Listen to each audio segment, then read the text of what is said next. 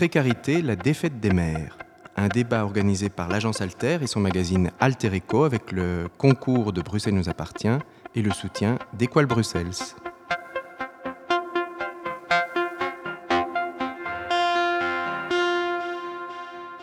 Véritable ralentisseur de carrière et accumulateur de dépenses, la maternité a un coût bien réel pour les femmes et leur indépendance économique. C'est ce que soulignait en juin dernier dans une note l'Observatoire de l'émancipation économique des femmes en France, avant d'interroger, pour les femmes, quel est le coût d'être mère? À l'évidence, la facture est salée, a fortiori pour les femmes qui connaissent déjà une ou plusieurs formes de précarité départ du géniteur à l'annonce de la grossesse, davantage de difficultés à trouver un logement pour les femmes en situation irrégulière, risque accru de perdre son emploi. Les facteurs de risque sont donc nombreux et les liens entre maternité-précarité pluriels et complexes. Pour en discuter, nous recevons trois professionnels et experts de ces questions. Rachel Gourdin, vous êtes sage-femme au sein de l'ASBL Aquarelle. Sylvie Anzalone, vous êtes porte-parole de l'Office de la naissance et de l'enfance, l'ONE. Et Emmanuel Van Bezin, vous êtes coordinatrice du projet Born in Brussels. Merci à vous d'être avec nous pour ce débat. Et première euh, thématique, c'est d'aborder effectivement la précarité et la maternité. En quoi justement cette précarité est source de difficultés pour les futures mères? Euh, Je ne sais pas qui veut commencer à prendre la parole sur ce sujet. Bonjour, je vais prendre la Rachel Gourdin. Euh, pourquoi ces sources de précarité? Bah écoutez, vous avez déjà cité pas mal de choses là en introduction, hein, dans la perte de l'emploi, euh, ce qui peut arriver régulièrement. Donc à Aquarelle, nous on travaille essentiellement avec des femmes qui sont sans papier, sans couverture santé, et donc pas en ordre administratif sur le territoire belge. Donc quand il y a un travail, il y a un travail qui n'est pas déclaré, hein, du travail informel, et donc pas de protection non plus euh, de la part de l'État. Donc ce sont des femmes qui peuvent perdre leur euh, travail du fait de la grossesse, euh, du fait qu'elles aient beaucoup de rendez-vous médicaux, donc des absences qui ne sont pas couvertes par des certificats. Et, euh, donc, si elles perdent ce travail-là, elles perdent l'entièreté du revenu qui va avec. Donc ça, vous l'avez cité, hein, la perte d'un emploi. Le logement, vous l'avez cité, ça aussi, c'est une grosse, grosse problématique. encore une fois, pour les femmes qui ne sont pas en ordre de papier, il est très compliqué de se loger. elles peuvent faire appel à des gens de la communauté ou des amis, voilà. Mais ça, ça n'a qu'un temps en fait. Hein. Et donc quand elles sont enceintes, ça peut encore passer, mais très rapidement on leur dit quand le bébé sera là, tu ne pourras pas rester ici. Et puis, euh, et puis il y a aussi les centres d'hébergement. Donc, c'est-à-dire que quand elles sont enceintes, elles peuvent aller dans un centre d'hébergement. Mais aussi, ce ne sont pas les mêmes centres d'hébergement qui accueillent les familles. Donc, encore une fois, ça veut dire redéménager, refaire un réseau. Enfin, voilà. Et donc, toutes ces difficultés-là aussi, du fait de la grossesse, uniquement du fait de la grossesse. Euh, donc je pense que voilà. Je vous laisse continuer là-dessus. Emmanuel Van Bezi bah, Oui, c'est sûr qu'elles ont du mal à assurer le quotidien et, imaginer la prénaissance quand on a déjà une, une insécurité totale, matérielle, physique et parfois psychique. Et euh, je pense aussi à toutes ces, ces euh, futures mamans qui n'ont pas accès au monde numérique dû à la fracture. Euh, pour différentes raisons, parce qu'elles euh, ne comprennent pas les langues dans lesquelles les informations sont proposées euh, sur nos sites web en Belgique, parce qu'elles n'ont pas accès aux soins, ou, ou, du moins les gens n'ont pas le temps de leur expliquer ou ne trouvent pas de médiateur interculturel pour les aider. Et donc, chez nous, à Born in Brussels, on, on, euh, on propose des informations à des acteurs bruxellois dans les différentes thématiques euh, qui peuvent euh, aider les professionnels qui ont en face d'eux une patiente et qui peuvent la guider. Puisque les informations sont proposées en français et en néerlandais, donc on est bien conscient que beaucoup de mamans n'ont pas accès à ces informations. Et donc, euh, c'est pour ça qu'on essaie de toucher vraiment les travailleurs sociaux, mais aussi les sages-femmes, les, généralistes, tous les gens de première ligne qui peuvent trouver des informations pertinentes, comme par exemple, disait Rachel, euh, une, une, maison d'hébergement euh, pour une maman solo.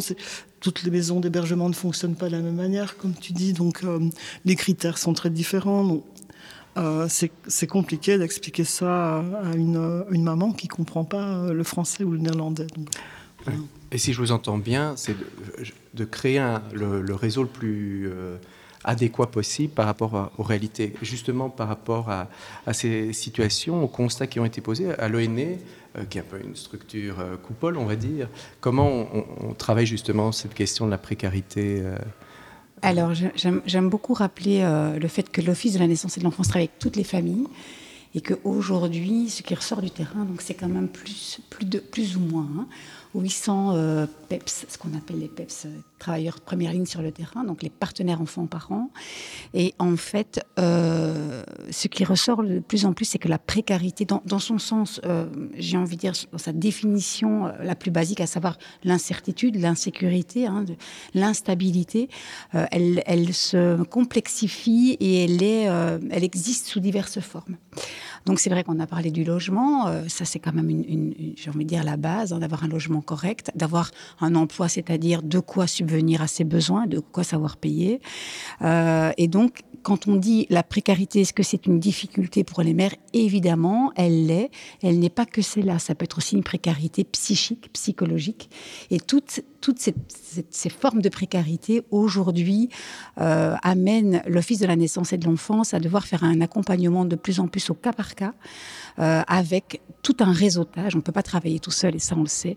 Et c'est, c'est même pas une question de... Ce ne sont plus mes compétences, c'est la compétence de l'autre. Bien évidemment, il y a ça.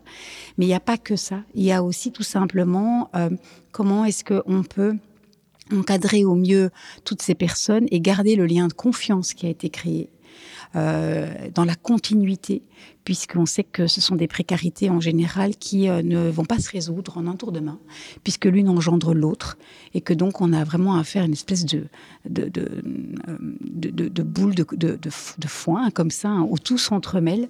Euh, et, c'est vrai que comment est-ce qu'on peut penser, la maternité ça veut dire l'enfant, comment est-ce qu'on peut penser l'épanouissement j'ai envie de dire, global euh, d'un enfant dans une insécurité, c'est presque antinomique euh, avec une définition de base. voilà.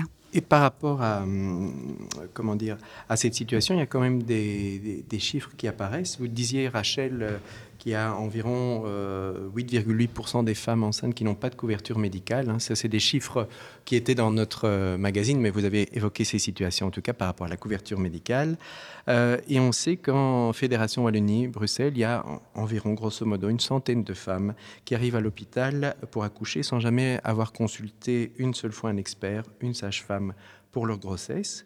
Sont aussi des femmes qui ont deux fois plus de risques d'accoucher d'un enfant avec un faible poids de naissance ou d'un enfant prématuré. Alors, on, a évoqué cette question de la, précarité, comment aussi euh, l'importance d'un réseau social, comment on, fait, quelles sont aussi peut-être les conséquences médicales euh, de cette précarité et voir un peu à vos niveaux respectifs comment quel suivi apporté Parce que vous évoquiez effectivement c'est du cas par cas, mais l'importance d'un réseau apparaît dans chacun de vos, commentaires. Comment on peut apporter le, suivi le plus adéquat dans des quartiers, des communes ou des régions euh, ben, qui sont marquées par la précarité et, l'isolement social Je vous regarde Rachel Gournay. Oui.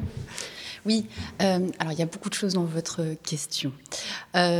comment aborder? Alors déjà, il faut savoir que l'accès, l'accès aux soins est un droit universel qui est reconnu aussi en Belgique et du coup, voilà, une femme enceinte, ça c'est très important de le dire, avec ou sans papier, a le droit d'avoir un suivi médical.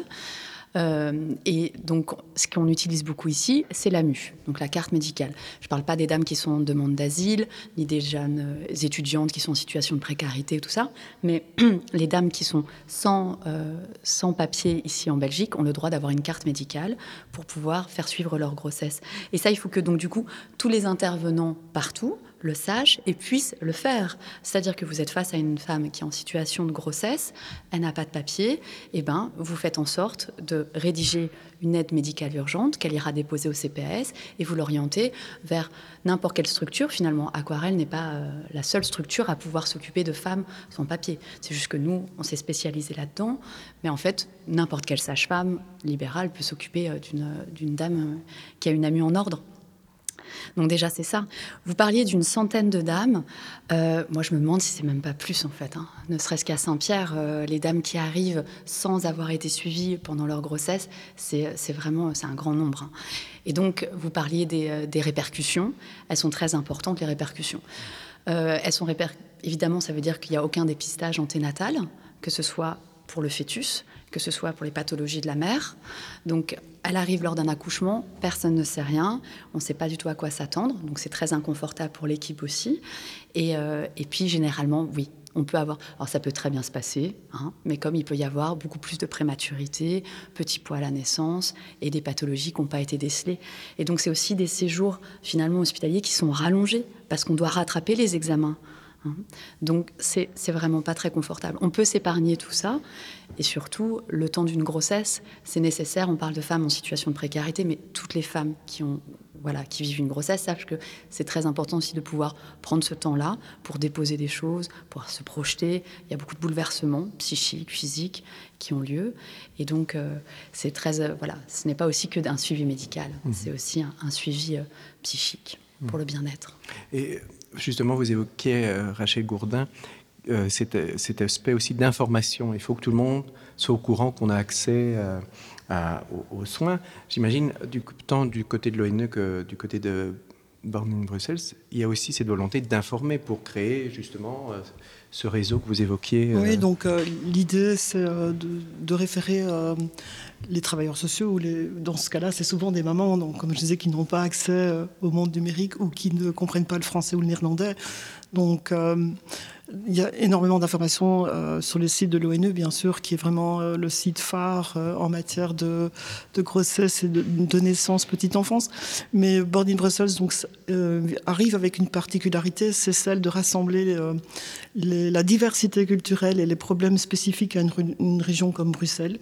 Et donc l'idée, c'est de fédérer les acteurs entre eux dans le secteur périnatal et de faciliter la transmission de l'information. Donc il y a beaucoup de conseils juridiques dont on offre par exemple beaucoup de, euh, questions juridiques en langage clair, ce qui permet aussi pour les intervenants qui ne sont pas spécialistes, juristes, euh, assistants sociaux, médecins, sages-femmes ou autres, de pouvoir lire une information, de la donner à, sa patiente de la manière la plus claire, compréhensible possible et donc, encore une fois, avec euh, nos bases de données, euh, notamment SOS, c'est toute une urgence périnatale. Donc, c'est euh, tous les endroits où les mamans peuvent trouver de l'aide au niveau papier, administration, soins, hygiène, boissons, matériel pour la petite enfance.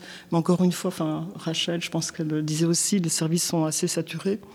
Donc, on peut faciliter la transmission de l'information et c'est très important pour l'après pour euh, l'allaitement, pour le, comment elle va prendre en charge cet enfant, est-ce que faciliter son empowerment, donc sa confiance aussi en elle, malgré les difficultés qui sont très nombreuses.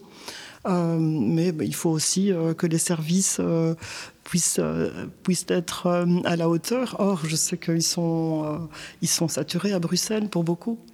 Voilà, ça reste une question complexe. Mmh.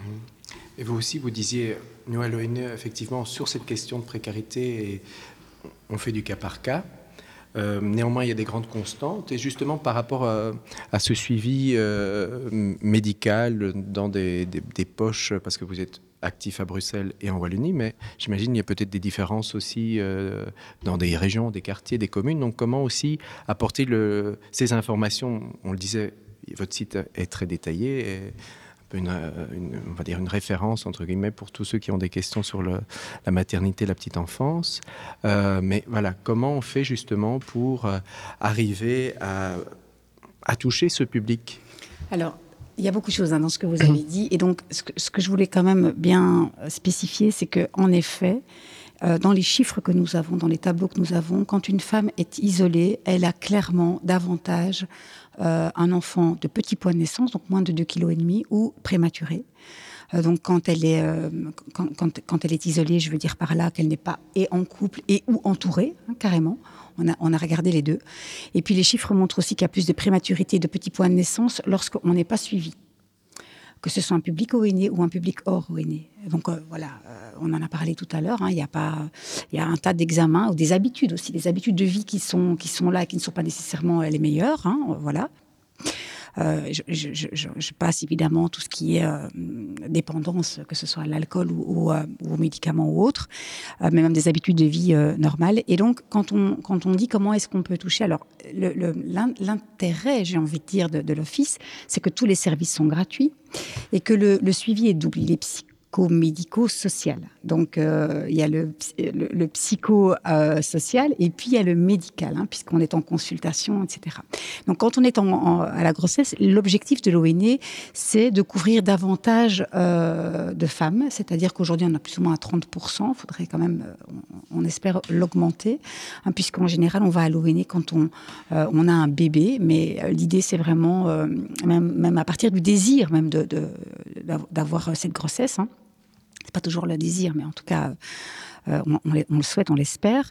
Euh, mais, mais c'est vrai que comment est-ce qu'on le touche euh, ben, L'office, en fait, ne demande aucun papier, c'est-à-dire ne demande aucun document officiel pour pouvoir avoir accès à.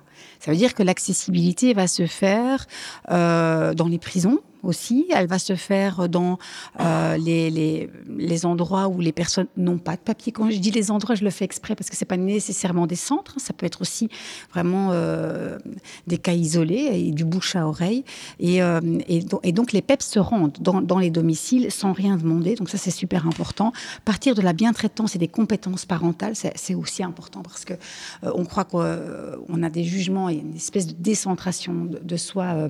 Pierre Moisset, un sociologue français, en parle très très bien de se décentrer de ses propres représentations pour pour pouvoir se dire mais qu'est-ce qui est important chez l'autre? En fait, c'est ça hein, l'idée. C'est pourquoi des campagnes parfois ne fonctionnent pas de sensibilisation? Parce que on veut euh, apporter quelque chose de, de, bien selon nos normes à nous, mais qui ne font pas nécessairement sens pour euh, pour les autres. Et donc l'idée, c'est vraiment d'aller vers.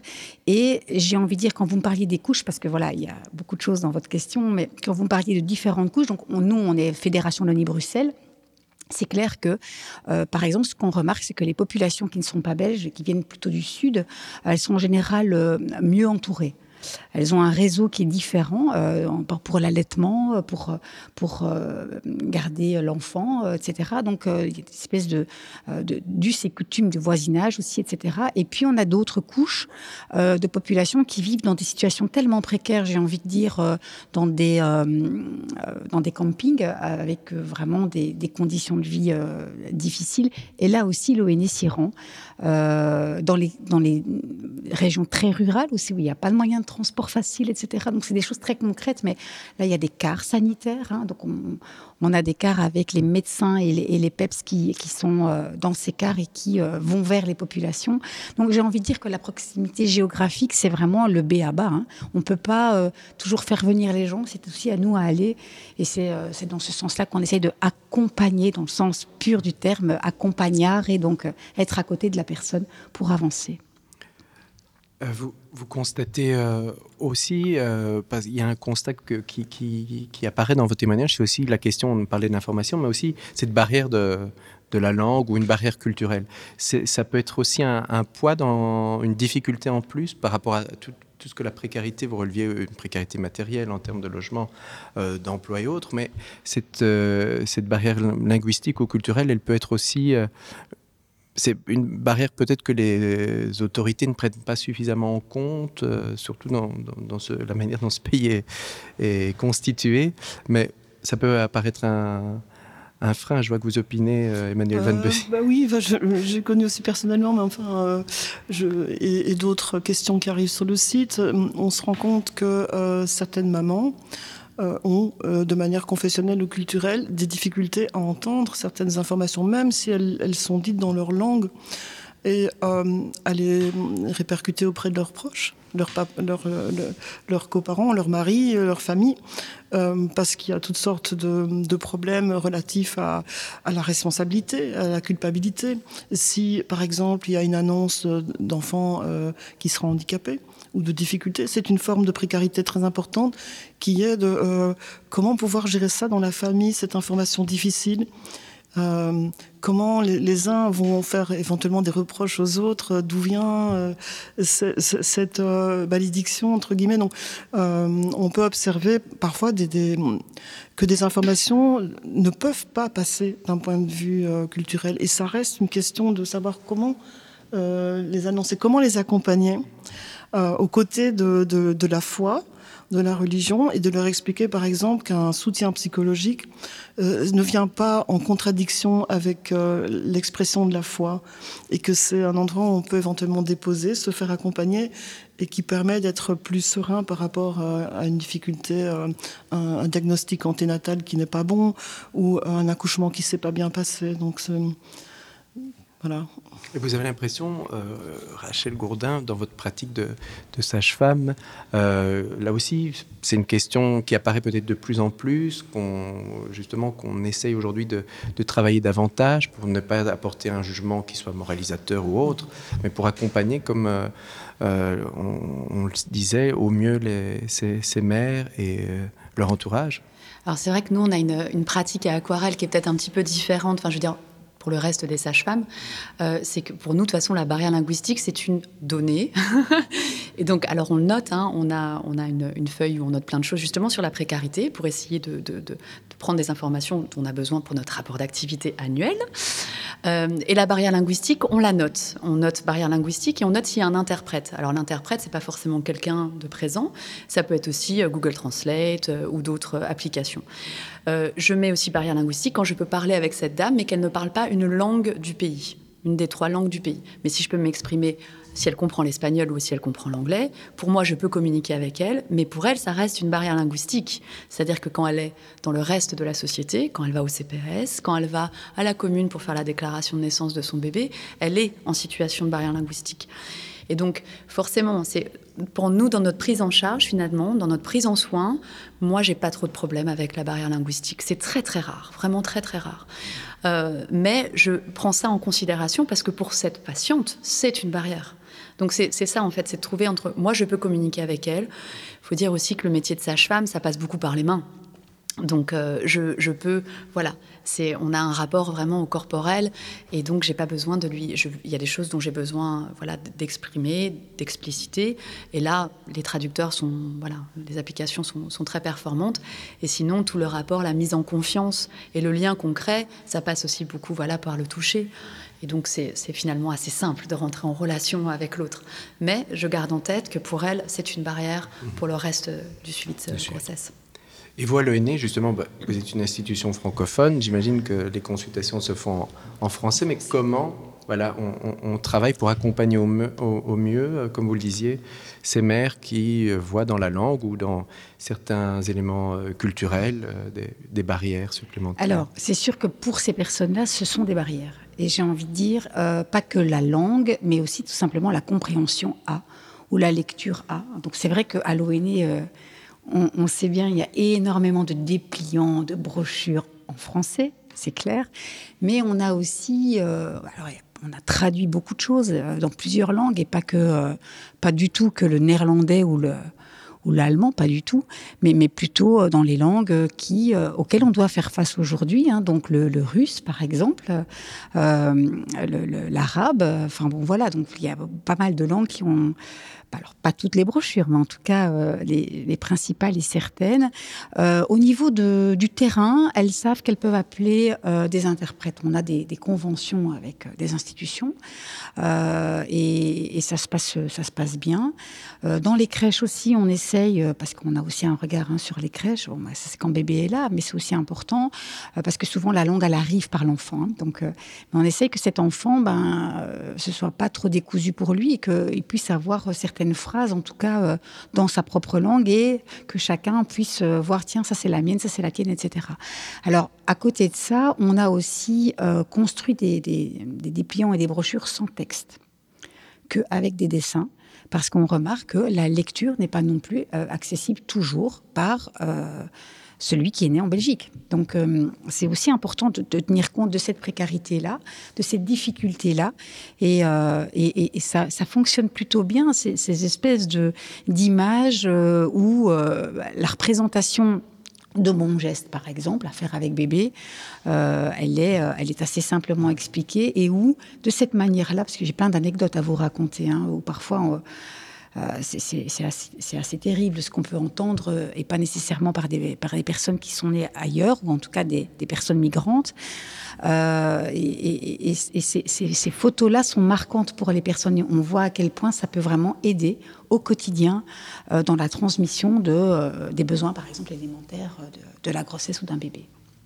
Alors je vous propose un deuxième temps du débat, c'est aussi de voir comment on a évoqué la précarité euh, qui pèse et les difficultés que peuvent rencontrer les mères. Évidemment, ce n'est jamais qu'un un petit panel malheureusement de toutes les, réalités. Euh, il nous faudrait bien des heures pour évoquer ça. Mais je vous propose maintenant un deuxième temps du débat, c'est celui de, comment on accompagne toutes ces mères euh, avec les difficultés que vous avez rappelées, et comment rappeler donc à, ces femmes qui ont souvent eu des parcours de vie difficiles, euh, dans lesquels elles ont eu peu l'occasion de faire des choix et à de nombreux niveaux, ben, qu'elles ont voix au chapitre aussi quant à leur grossesse et accouchement. Alors je, je me tourne vers oui. vous, Rachel Le Gourdin, pas parce que vous êtes en face de moi, mais parce que vous êtes aussi euh, sage-femme et donc vous êtes directement ouais. confronté à, à, ces situations. Mais comment on fait à, à un moment où on évoque euh, des, des, des, modes d'accouchement, euh, je ne vais pas dire alternatifs, mais qui, où les, les, femmes font d'autres choix, de nouveaux choix, comment on peut aussi accompagner ces personnes vers des choix euh, plus personnels où elles ont cette ouais. voix au chapitre? Je suis contente que vous abordiez ça. Ça me tient vraiment à cœur. Euh, alors à Aquarelle, et puis je pense de façon dans le métier de sage-femme de manière générale, on est vraiment au service des femmes. Il y a vraiment cette idée que voilà, il y a l'empowerment, c'est extrêmement important. Euh, les femmes que nous on suit à Aquarelle euh, sont, oui, en effet, beaucoup, euh, beaucoup ont subi un, voilà, un continuum de violence basé sur le genre, hein, soyons clairs. Donc, si elles sont parties de leur pays, c'est que souvent il y avait quand même voilà, des situations de violence. Le trajet migratoire est souvent assez long et ponctué aussi de violences, notamment des violences sexuelles. Et il arrive aussi que la grossesse que nous, on découvre et qu'on suit soit issue d'un viol. Donc une acceptation qui peut être un petit peu compliquée. Voilà. Euh, enfin, pas un petit peu compliquée, d'ailleurs très compliquée.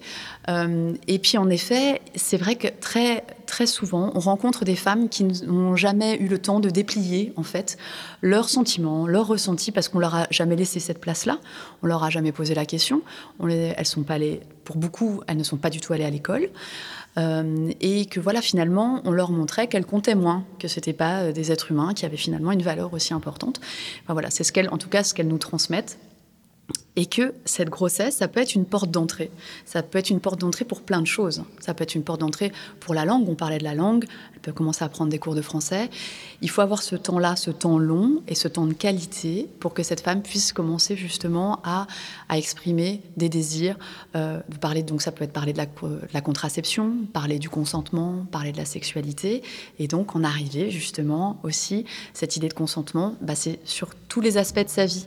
Et donc, on, pose toujours très, on fait très très attention avec toutes les femmes évidemment, mais là encore plus, voilà, tous les actes techniques, un frottis, un toucher de colle, voilà, c'est toujours avec un consentement. On explique ce qu'on va faire, on dit à la dame qu'elle a le droit de refuser, que ça son, corps lui appartient, et que voilà. Et donc déjà, on prépare plein de choses sur pendant l'accouchement. En effet, on va toucher des parties de votre corps, toujours avec votre consentement, mais on va toucher vos parties intimes, on va toucher vos seins, on va toucher votre ventre à plusieurs reprises, plusieurs intervenants. Voilà, mais vous avez le droit de refuser. Et si on a ce temps-là, de faire des préparations à la naissance, et ben en effet, les femmes se sentent beaucoup, beaucoup plus en capacité de faire des choix éclairés. Mais ça, c'est valable pour tout le monde, hein pas que pour les femmes en situation de précarité. Et vous l'avez ce temps? On essaye de le prendre. Alors ça, on essaye de le prendre, oui. Mais il faut que les femmes arrivent vite. Mmh. Et c'est ça. On parlait justement des non suivis de grossesse. Ça, c'est un vrai problème parce qu'on n'a pas eu le temps de faire tout ça. Si on voit une femme à partir de, bon, soyons extrêmement, extrêmement optimistes, à partir de huit semaines de grossesse, c'est vraiment le cas extraordinaire, et qu'on a le temps de mettre en place toutes ces préparations à la naissance, ces préparations à l'allaitement, qu'elle a fait du yoga, de la kiné et autres, et bien là, en effet, elle a plus de chances de pouvoir euh, voilà, accoucher comme elle le désire. Si je vous entends bien aussi, c'est euh, aussi admettre, euh, accepter qu'on doit prendre soin de, soi et donc du futur bébé. Je me demande aussi si, à l'ONE comment vous accompagnez justement euh, dans cette phase-là euh, les, femmes, quand elles sont, comme vous le rappelez, Rachel Gourdin, elles sont confrontées à de multiples problématiques pour accepter euh, ben, qu'on va prendre soin de soi, qu'on va accepter qu'on va s'occuper d'un bébé. Euh, c'est pas facile déjà quand, les situations sont normales, mais quand les situations sont compliquées, précaires, c'est sans doute. Euh, c'est intéressant ce que dit Rachel et c'est très complémentaire avec ce que fait l'Office parce que la sage-femme va toucher euh, ce qu'à l'ONE on ne fait pas. On va, on va, en fait, l'ONE intervient aujourd'hui dans, j'ai envie de dire, dans l'imaginaire collectif. Il, arrive quand le bébé est là. Et donc l'idée, c'est que vraiment, on prépare cette arrivée de l'enfant. Euh, mais l'intérêt, c'est que comme on se rend à domicile, on peut aussi euh, voir des choses que peut-être d'autres ne voient pas nécessairement. C'est-à-dire, est-ce qu'il y a, y, a, vraiment des, situations terribles où le bébé euh, est presque uni, il est là, on sait qu'il va arriver, mais rien rien n'est fait. C'est-à-dire qu'on ne sait pas où il va dormir, on ne sait pas où il va jouer. Euh, on n'a rien aménagé et on se dit, ben, la, mère ne pense pas aux soins. C'est pour ça que je fais le lien avec le soin. Le soin de soi, c'est-à-dire, par exemple, est-ce que je suis confortablement installée pour euh, euh, nourrir cet enfant ça n'existe pas, il n'y a pas de, rien de prévu. Donc, je pense que le, travail complémentaire avec d'autres, comme, comme, comme les sages-femmes, euh, ou comme d'autres, euh, voilà, des, des, psys euh, qui peuvent aussi parfois intervenir, voilà, quand on a beaucoup de chance, qu'il y a une acceptation qui est faite, mais que l'idée, c'est que est-ce que les besoins primaires sont déjà euh, remplis Je crois que l'ONE, il essaye aussi euh, faire un maximum ce travail-là dans un logement correct. Est-ce que euh, le matériel est là pour l'enfant?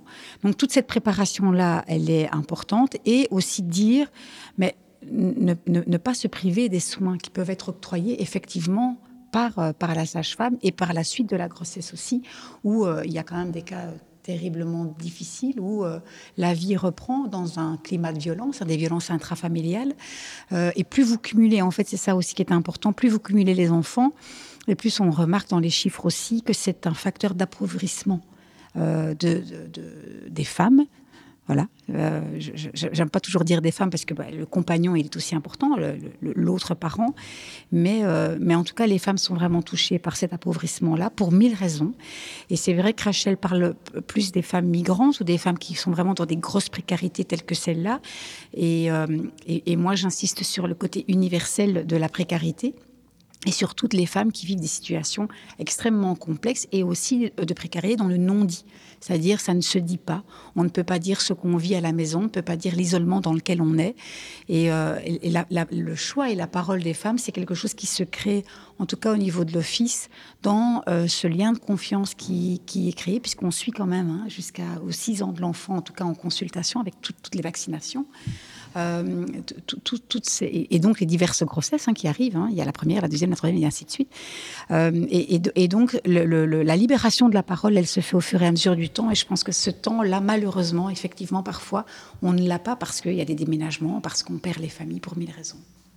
Et il y a des urgences. Et vous évoquez un, certain, un certain nombre de cas où il y a l'urgence, où on ne sait pas où les mères vont, euh, elles vont accoucher, on ne sait pas où elles vont dormir, se loger simplement. Comment l'ONI, dans ces cas-là, peut travailler euh, Comment ça se passe face à de telles urgences, par exemple euh, Comment vous arrivez à travailler euh? Alors, en général, on récupère par la suite. Donc, ah c'est-à-dire où la femme accouche. en général, quand même, on sait quand une femme accouche. Donc il y, a quand même soit un médecin, soit quelqu'un qui, qui, qui, qui, en informe, et puis le bébé est là, il faut quand même aller le déclarer. Voilà. La difficulté, c'est vraiment toute cette grossesse. Euh, qui, est là, euh, y compris les, adolescentes. Hein. Par exemple, dans le Hainaut, il y a plus de mères adolescentes que dans d'autres provinces. Hein. Ben voilà, je vous disais, on couvre la Fédération de Bruxelles, donc il faut aussi en parler. Et donc ces jeunes filles qui accouchent à la maison, parfois vraiment dans un tabou extrêmement fort, où on ne sait pas très bien ce qui se passe.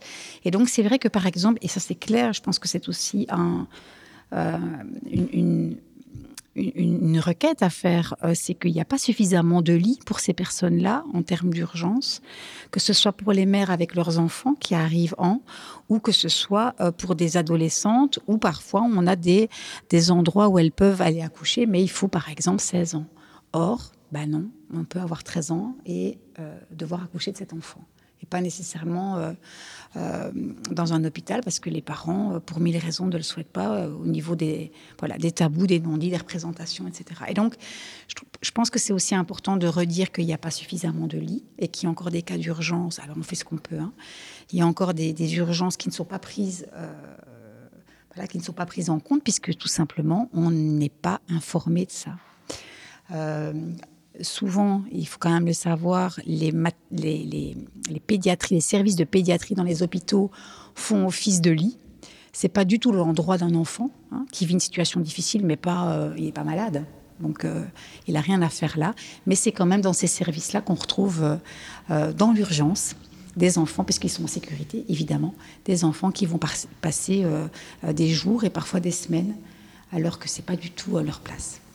Euh, pour faire le lien aussi avec, vous évoquiez, Emmanuel Van Bezin, la, base de données SOS, justement par rapport à, ces situations d'urgence, en quoi le travail que vous menez à Borning Bruxelles apparaît aussi important pour des, situations où les réponses ne peuvent pas attendre des semaines ou des mois. Alors en espérant, hein, comme je vous le disais, que les, services qu'on propose, enfin les services, les organismes qui sont répertoriés dans euh, les différentes thématiques de, l'urgence périnatale soient disponibles, euh, il permet en tout cas d'être euh, connu de tous ces acteurs qu'on essaye de fédérer. Et je pense aussi à l'agenda qu'on a mis en ligne et qui permet aux professionnels de mettre des annonces donc euh, de formation. on, favorise le plus possible toutes les, formations qui sont euh, le plus accessibles d'un point de vue financier et qui sont offertes en différentes langues, euh, en région bruxelloise, dans des hôpitaux, dans des, maisons médicales, dans toutes sortes d'organismes. ça concerne le yoga prénatal, le, yoga prénatal une grossesse gémellaire, comment gérer un diabète de grossesse, tout ça dans euh, en groupe, euh, de manière à ce que les mamans puissent aussi euh, s'entraider, se, soutenir. Donc les professionnels peuvent mettre ces annonces dans l'agenda auquel le grand public a accès, ou bien les travailleurs sociaux qui peuvent relayer à leurs patientes. Et euh, il existe aussi d'autres euh, émergences de réseaux parce qu'il y a vraiment, on sent qu'à Bruxelles, il y a une nécessité d'accompagner les mamans euh, d'un point de vue santé mentale. Et donc, il y a un programme Crosslink qui est mené par Brustars, qui est le réseau santé mentale périnatalité petite enfance qui a rassemblé ce lundi 40 acteurs issus des hôpitaux, des crèches, du SAJ, beaucoup de psychologues, pédopsies et tout. Donc, ils veulent élargir. J'en profite donc pour inviter euh, la première ligne, tous les médecins généralistes, les sages-femmes, les kinés, euh, euh, les, logopèdes, les psychomotriciennes et autres, à rejoindre ce, réseau qui est émergent et qui va proposer une cartographie des acteurs de la santé mentale, parce que finalement, ce sont des référents qui sont là à tous les niveaux et qui sont aux côtés de, de, des autres travailleurs, des autres soignants, puisque, comme le disait euh, Rachel, mais aussi euh, Sylvie, les problèmes sont intimement liés à des, conditions de, précarité matérielle, et financière, et, souvent qui aboutissent à la précarité psychique. Donc ce réseau Crosslink, il a euh, pour ambition de, de fédérer des acteurs aussi bien néerlandophones que francophones, toutes les petites initiatives qui se passent dans tous les coins, donc ne pas euh, réinventer la roue chacun de son côté. Et donc on espère pouvoir euh, sur le site Born Brussels bientôt proposer des pages avec euh, cette cartographie d'acteurs. Et donc je sais qu'ils ont l'ambition de rédiger un livre blanc de recommandations et de questionnements euh, pour euh, au niveau bruxellois, mais aussi au niveau fédéral. On, parle aussi de, je pense à la, à la précarité des mamans euh, qui sont qui ont des enfants malades et qui doivent accoucher. Chez nous, c'est comme on a aussi le site hospital.be, c'est des questions qui arrivent tous les jours. Je pense aussi à ce généraliste qui nous appelle parce qu'une maman doit accoucher, elle a quatre enfants et elle ne sait pas comment les faire garder tout simplement pendant l'accouchement et, elle accouche dans deux, ou trois jours. C'est des questions d'urgence. Là, il faut bricoler avec des acteurs, c'est pas toujours simple. Donc voilà. Mais il y a, une, vraiment une conscience euh, bruxelloise de, des acteurs qui savent qu'ils doivent euh, faire réseau et pas seulement les psys, tout ça, mais toutes les, tous les métiers toutes les de la périnatalité. Oui, mhm. voilà, vraiment. Les organismes aussi, euh, l'ONE, les antennes locales à Bruxelles, Médecins du Monde, voilà le SAMU social. Mais j'imagine que tous les acteurs que vous évoquez sont aussi conscients euh, des enjeux. Il ne s'agit pas non plus de euh, rester chacun dans, son précaré. Tout le monde est conscient des urgences aujourd'hui. Ils sont très conscients, parce qu'ils ont, ils ont chacun des, euh, des, problèmes auxquels ils ne peuvent pas répondre. donc parfois, ils doivent. C'est vrai qu'on fait appel à des services qui ne sont pas spécialisés pour prendre en charge une famille, par exemple, qui se retrouve avec un enfant, un tout petit enfant très gravement malade à la rue. bon, donc ils, vont s'entraider, s'épauler, mais après, c'est parfois pour deux, trois jours, donc il faut qu'il y ait un autre acteur qui prenne la relève. Il faut qu'on se connaisse très bien et qu'on sache très bien quelles sont les limites, et, puis aussi, euh, j'allais dire, les extras dans lesquels euh, ces acteurs peuvent euh, être pertinents et qui ne sont pas toujours dans leur réseau social ou sur leur site web. C'est parfois pas des choses qu'ils ont envie qu'on sache non plus, qui, vont, qui peuvent aider dans certaines situations. Donc c'est pour ça que pour pouvoir bricoler, mot du terme, bricoler efficacement entre nous, il faut qu'on on se connaisse très bien aussi, voilà, pour pouvoir référer les uns aux autres. je pense que Rachel, euh, Moi, je dis ça essaye de maïzéner comme ça. Voilà, euh, une espèce de maïzéna euh, pour que ça prenne, mais c'est pas simple. Et justement, par rapport à vous, Emmanuel Van Bezin faisait la transition avec vous, Rachel Gourdin, pour Aquarelle. Est-ce que justement vous devez souvent bricoler et euh, simplement en vous écoutant, et j'imagine que les personnes qui vont nous écouter aussi auront peut-être ce sentiment, mais on a l'impression que votre rôle de sage-femme déborde régulièrement euh, sur, vers d'autres tâches. J'imagine, ne serait-ce que dans de l'accompagnement psychologique, on a beaucoup parlé de santé mentale, mais j'imagine peut-être aussi euh, sur d'autres situations. Alors comment justement pour vous, mais aussi pour les pour les mères que vous accompagnez, comment mettre le, je veux dire le, comment euh, faire en sorte que vous ne dépassiez pas de votre rôle et que vous puissiez continuer à, les accompagner au mieux dans, dans ce qui est votre. On travaille beaucoup sur ces problématiques-là hein, de toute façon. Alors on a beaucoup de souplesse. On est une, on est une petite équipe. Bon, on est soutenu. On est, on est dans Saint-Pierre, donc on est dans un gros CHU, euh, mais on est une petite équipe et on a beaucoup de souplesse parce qu'on en a besoin par rapport à nos, euh, aux mamans qu'on suit. Euh, donc les femmes en retard, c'est pas grave, les femmes qui ne viennent pas, c'est pas grave. Voilà. Et dès qu'elle est là, on met tout en place dès qu'on peut. en effet, les limites, voilà, jusqu'où on peut aller, à quel moment on déborde, à quel moment on n'est juste pas efficace parce que c'est pas notre travail. Moi, je suis pas psy. Je peux me rendre compte qu'il y a une souffrance psychique, psychologique chez la femme qui est en face de moi.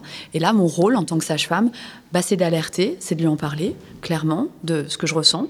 J'ai l'impression qu'elle est triste, j'ai l'impression qu'elle voilà, elle pleure tout le temps, je, m'inquiète pour son bien-être et je lui dis on peut trouver des solutions. Est-ce que vous voulez qu'on cherche des solutions?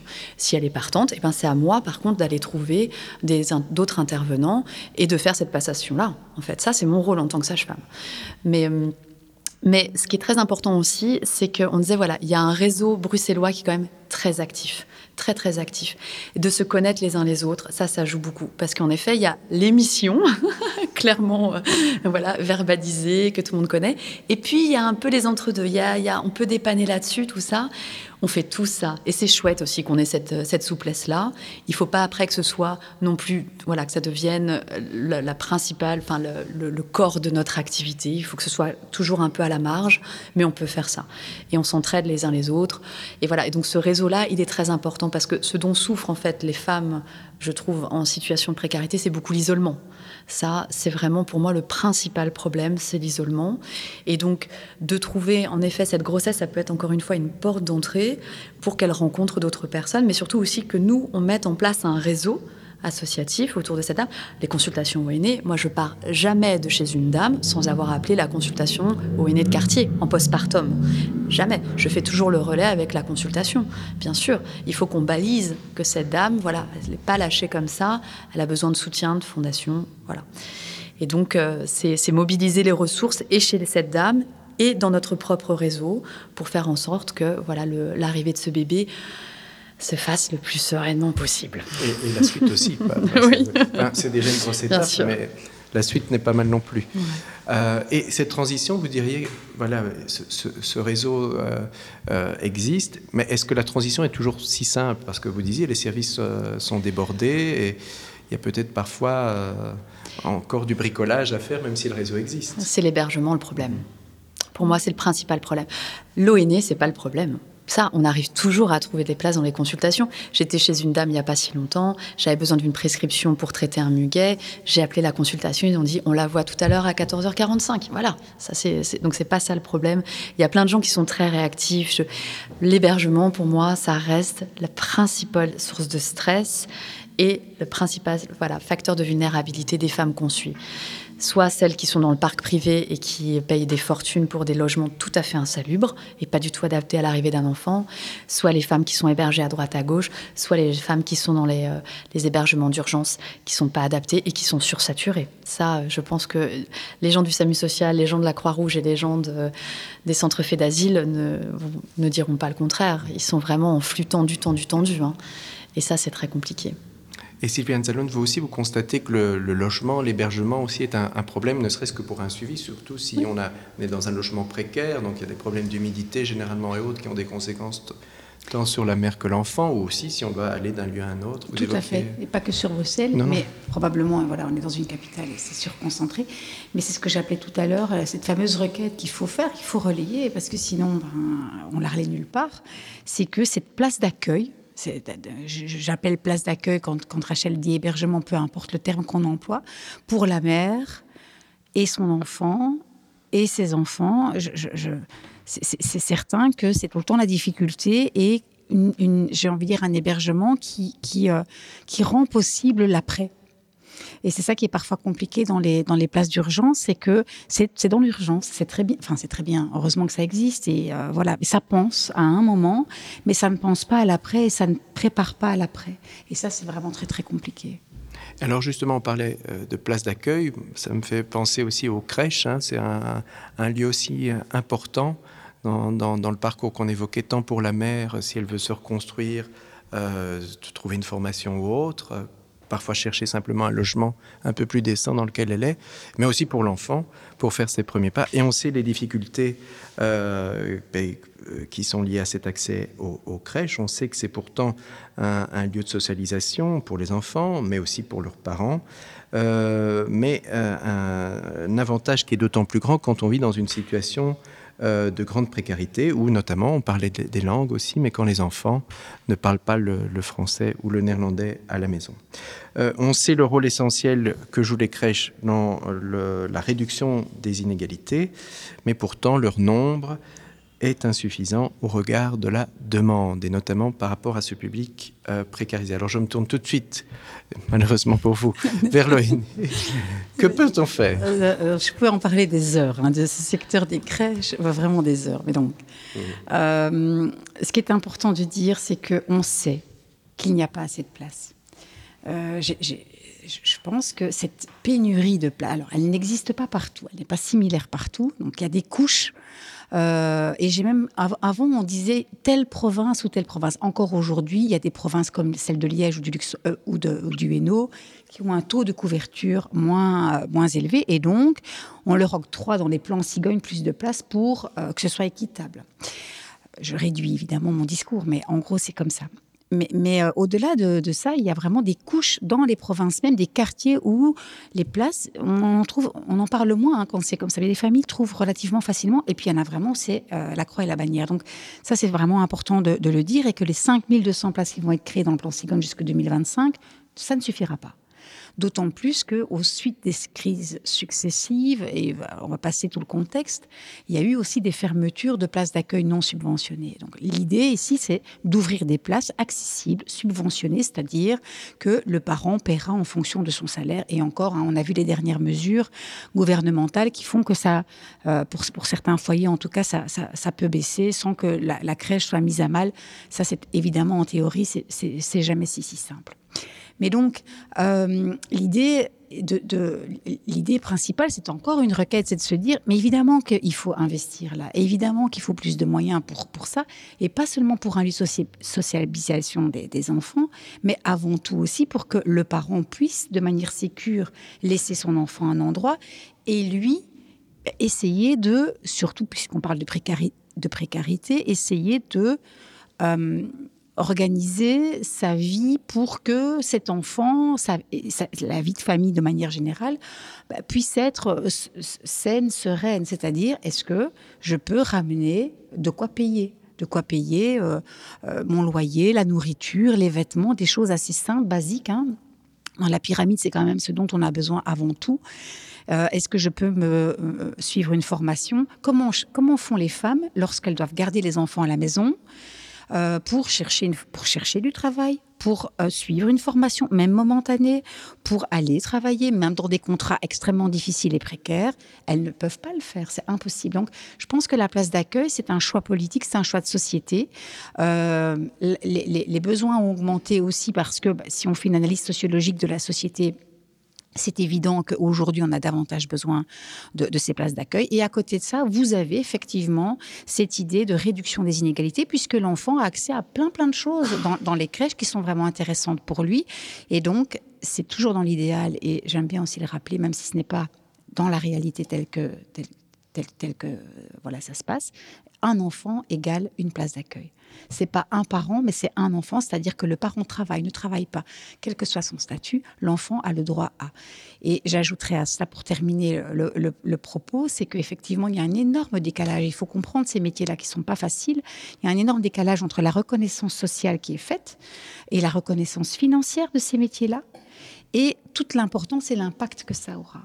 Euh, dans, la vie, dans la construction de l'enfant. Je, pense qu'effectivement, euh, c'est à rappeler, c'est à redire, et euh, il y a des, voilà, c'est des choix de société. Il faut, aller voir un petit peu ce qui se passe dans les pays du Nord, hein, en Europe du Nord, où on se dit, mais peut-être qu'on a aussi, on fait des choses bien, hein, il faut aussi se le dire, mais on a encore beaucoup de travail et on peut s'inspirer d'autres politiques qui, qui ont compris en fait qu'il faut investir dans l'enfance. Mmh. Et justement, Rachel Gourdin, je, regarde un petit peu parce que vous disiez effectivement, on a beaucoup de, situations auxquelles on est compétent, pas, pas, forcément on doit faire des transitions. Est-ce que cette question des crèches apparaît, euh, sachant qu'on peut demander un accès à la crèche, dès, je pense, le sixième mois, sauf erreur Oui, euh, alors nous, on travaille sur tout, hein. donc ça aussi, ça beaucoup, beaucoup. Donc oui, oui, on en parle déjà en anténatal avec, euh, avec nos patientes. Et, euh, et, si elles le désirent, c'est comme la contraception. Ça fait vraiment partie des sujets où, voilà, dès, dès la grossesse, on en, on en, discute. Comme ça, on a encore une fois le temps de déplier les choses. Hein.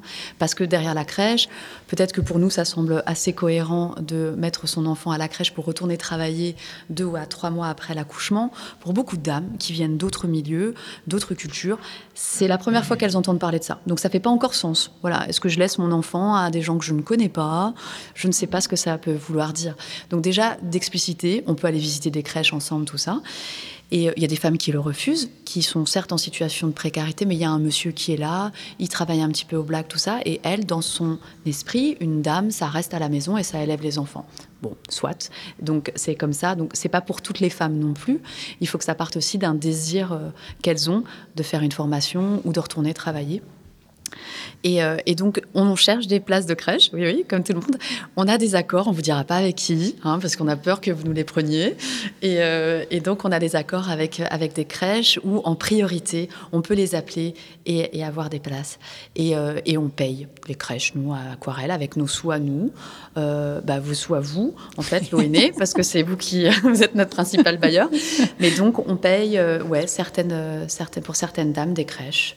Voilà, jusqu'à ce qu'en effet, ça puisse rouler pour elle et, que l'enfant rentre à l'école à deux ans et demi.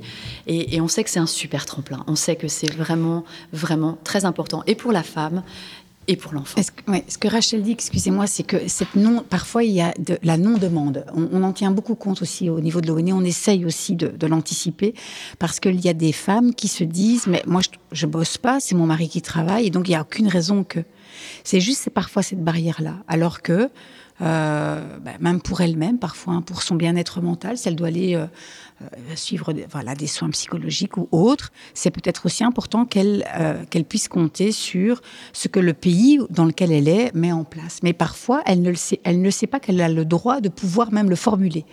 Et ça, c'est, euh, euh, en tout cas, au niveau de l'ONE, euh, c'est pas que tous les enfants doivent aller en crèche, parce qu'effectivement, c'est pas, voilà, il y, a des cultures ou même il y a des volontés où ça ne se fait pas comme ça, mais dans tous les cas, que la femme ait ce choix-là, c'est un peu ça l'idée, c'est d'avoir un véritable choix. Et puis on respecte son choix. D'où l'importance, Emmanuel Van Bezin, et ce serait un peu la, la, conclusion de ce réseau, de cette information, y compris sur les crèches. Oui, un dossier euh, sur les crèches avec toutes les limites qu'on connaît. Mais en tout cas, donc toutes les crèches bruxelloises euh, qui sont agréées par l'ONE ou les formes de, les autres formes, hein, les, donc les accueillantes agréées, enfin par Kinenhusin ou par euh, l'ONE, sont disponibles sur le site commune par commune. Donc toutes les informations sont importées du site Bruxelles Social où c'est remis à jour de manière assez régulière. Et donc on trouvera sur Borny Brussels toutes, toutes ces crèches qui nous appellent d'ailleurs euh, quand euh, vous êtes trompé d'horaire ou on voudrait. Donc c'est bien, bien tenu à jour.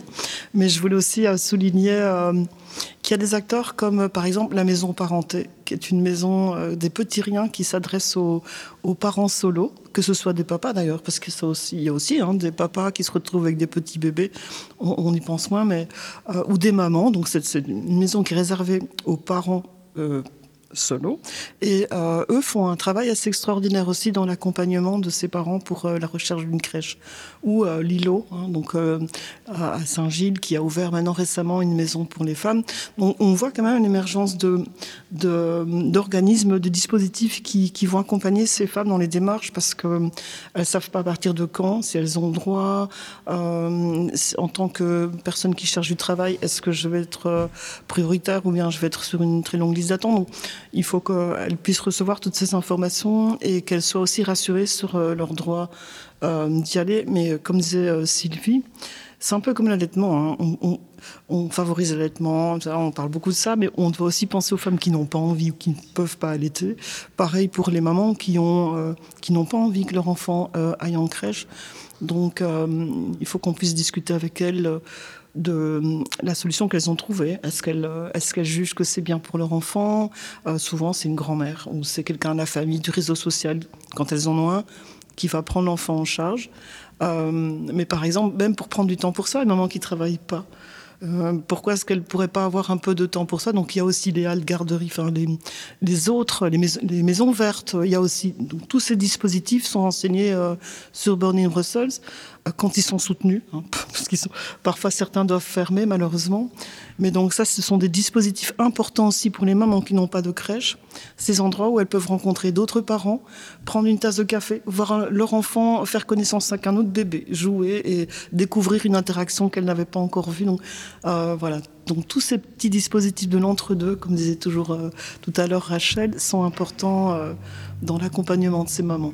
D'où l'importance de la maïzena, hein, c'est comme vous disiez, euh, pour euh, que tout euh, se mette ensemble. J'aime bien le terme parce que c'est censé, c'est censé coller après. Hein. mais, mais peut-être un outil qui est intéressant, qui est tout nouveau depuis une semaine, c'est MyONE.